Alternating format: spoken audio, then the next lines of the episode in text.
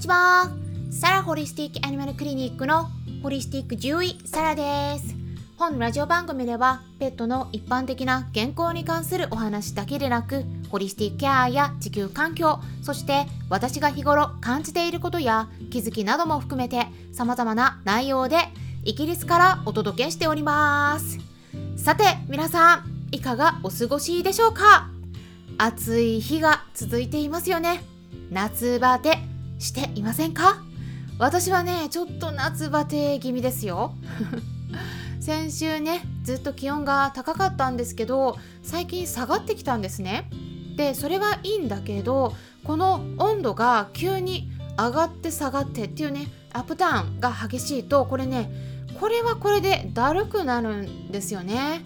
まあ、しかもね私去年から体調が悪いうちの猫のジョバーニのことばかり気にかけてたらねなんと兄弟の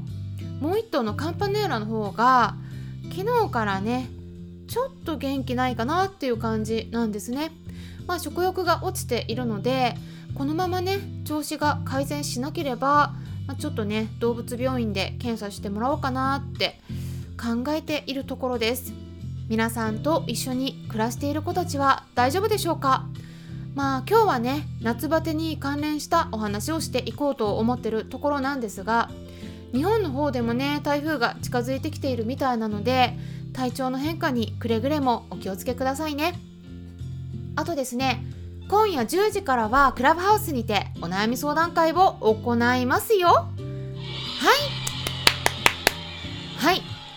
まあ大体ですね毎週月曜日の夜10時からドッグライフカウンセラーである深夜さんと一緒に行っております。クラブの名前はワンコ何でも相談室。犬しつけ保護犬クラブになります。何かね知りたい方保護犬活動保護犬活動ですねについても聞きたいことがある方なども含めて何でも相談にお答えしていきますので気になる方は是非いらしてください。深夜さんはね基本的にはワンちゃん担当なんですけれども、まあ、猫ちゃんに関しても私の方からお答えしていけますので猫ちゃんに関するご相談でも OK です。ということでねあとは、えー、7月31日今月末土曜日の夜9時からもしくは日にちが選べるんですけれども8月5日木曜日の夜7時からはお薬に関する注意事項についてお話ししていきます。はい。まあこれね、本当に結構知られてないお薬の副作用のことなんですけど、是非皆さんに受けてもらいたいなって思うんですね。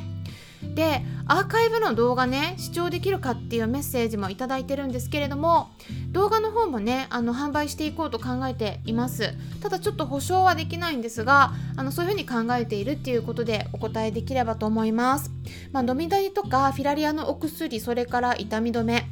あとはワクチンについてですね、えー、具体的にお薬の名前を出してえー、お伝えしていきますので正しくお薬の特徴を知って正しく選んでいきましょう。っていうね内容のお話になります。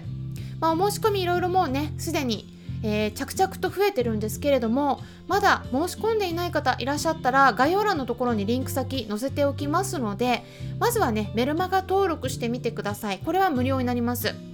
ただセミナーに関してはねメルマガ登録してる方限定になります。メルマガ登録するとメルマガ届きますのでそちらをまずは読んでみてください。でその中に今回のセミナーへのお申し込みフォームにつながるボタンがありますのでそこから登録が必要になります。っていうことなんですけれどもね。さて今回は熱中症ってね結構家の中で起きるんですよ。うん。家の中でも。はいだからね是非気をつけてくださいね。でねしかも夏バテの症状って結構分かりづらいんですよ。っていう話をねしていきます。最近ねちょっと夏バテかもしれないって気になっている方は是非最後まで聞いてみてください。はい。まあ最初にねうちの猫のカンパネラがちょっと元気ない夏バテっぽいなっていう話しましたよね。まあ、先週イギリスに熱波が来ていて気温が32度を超えてすごく暑かったにもかかわらずもう今までねそんなに気温が上がることなんてなかったんでうちにクーラーがねないんですね。うんなので うちのたった1台の扇風機をこの猫様に捧げてですね当ててたんだけどただジョバンニは寝室にいてカンパネーラはこう下のねソファーの上で寝てる感じで別々の場所にいたんですね。あの一緒にね昨日は寝てたんだけどその前はね先週は別々にいることも結構あったんでまカンパネーラの方はねもともと寒がりなタイプだから大丈夫かなって思ってちょっとジョバンニ優先でね1台しかなかったんで扇風機で ジョバンニ様に当ててたんですよで、まあ、しばらくは大丈夫そうだったんだけど、まあ、熱波が去って一昨日くらいからね、うん、気温が今度は下がってきてね、まあ、気温だけでなくてこう嵐の前触れのような感じで気圧も下がってで少し湿気を持ったような空気が流れてる感じになってたんですね。そしたらねちょっとこのアップダウンのせいで私自身もねなんかだるいんですよ。そうしたらねジョーバニよりもカンパネラの方がなんか調子悪そうになっちゃって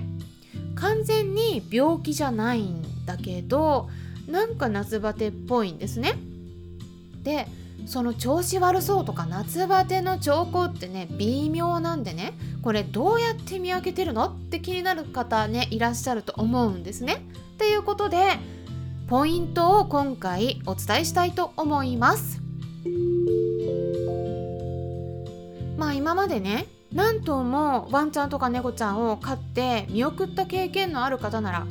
結構わかると思うんですけれどもこういうのってねちょっと感覚的なところもあるんですね。うん、でもね一つずつ分かりやすく分かりやすいところについてお伝えしていきますとまず1つ目。以前も別の配信でお伝えしたんですが健康状態を把握するために見るべき基本的な項目があります。今からお伝えしますとはい。食欲元気おしっこうんちこの基本の4項目ですね。これが大丈夫かどうか。これが基本になります。それプラス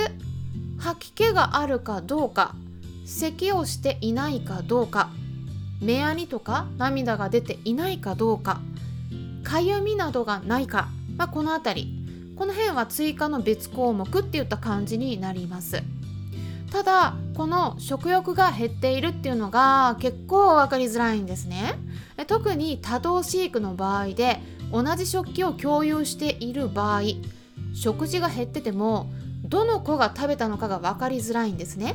なので何頭か一緒に暮らしている中で1人だけ調子が悪くて食べている量が減ったとしても変化に気づきにくくなってしまいます。なので食欲が落ちているかどうかっていうのを見るポイントっていうのがあるんですがこれ何でしょうか？はい。体重です。重要なのでもう一度お伝えします。体重すっごく重要です。はい。なんかね夏バテかなって思っている方いらっしゃったら必ず体重測ってください。特にセニアの子の場合は太っててダイエットしてるとか言った特別な事情がない限りそして痩せている子の場合は特に基本的には体重が減れば減るほど寿命が短くなる傾向があります。なのでできるだけセニアの子は特に痩せないようにする工夫が重要なんです。できるだけメモしててください。私はいつも飼い主さんに日記をつけることをおすすめしています。体重が何キロだったかっていうのは結構忘れてしまうもんなんですね。例えば皆さん一緒に暮らしている子が1年前とか2年前は何キロだったか答えられますか？ほとんどの方が具体的な数字までって覚えていないものなんです。でもメモしていれば日記に記していれば振り返ってチェックすることできますね。はい。あとはポイント2つ目。夏バテしている子って目力がなくなります。もうここはね本当に経験が必要になるところなんですがただ変化を見つけやすいポイントがあります。具体的にお伝えしますと調子が悪くなると目の瞳孔が開き気味になったり瞳孔が大きくなるんですね。あとはワンちゃんとか猫ちゃんって私たちにはない目の内側にある瞬膜って呼ばれる特殊な膜があるんですね。ぜひインターネットで検索してみてください。例えば瞬膜の瞬という漢字に瞬膜は瞬間の瞬っていう漢字ですね。あとは膜は粘膜の膜っていう漢字2つの漢字で瞬膜って書くんですね。で別名第三眼圏とも言われます。これはですね3つ目の眼圏っていうのは目のまぶたのことです。眼科の眼という漢字にまぶたっていう漢字の組み合わせになりますね。まあどちらでもいいので瞬膜のがねあの分かりやすいと思うんですけどもそういった用語プラス猫とか犬、まあ、それ組み合わせて画像を見てみるといろいろ出てきます。調子が悪くなるとこの膜が出てくるんですね、まあ、結構分かりやすいポイントになるので是非覚えておいてください。あとはポイント3つ目。調子悪いと毛が逆立ってくるんですね。これはワンちゃん猫ちゃんだけでなくて毛皮を持つ動物あとインコなどの鳥さんも含めてどの動物でも見られます。この辺り分かりやすいポイントになります。ということで今回は夏バテを早く発見する方法について3つのポイントをお伝えしました。熱中症はねえー、っとできるだけ、えー、結構分かりづらいのでね熱中症かなっていうぐらいになったらまずね体温を測るといいですね。体温。体温計持ってますかね？うん。体温の測定の仕方についてはブログの方でも解説したものがありますのでリンク先載せておきますからぜひそちらも合わせてチェックしてみてください。参考になったという方はよろしければいいねボタンのクリックしていただけたら嬉しいです。それではまたお会いしましょう。ホリスティック獣医サラでした。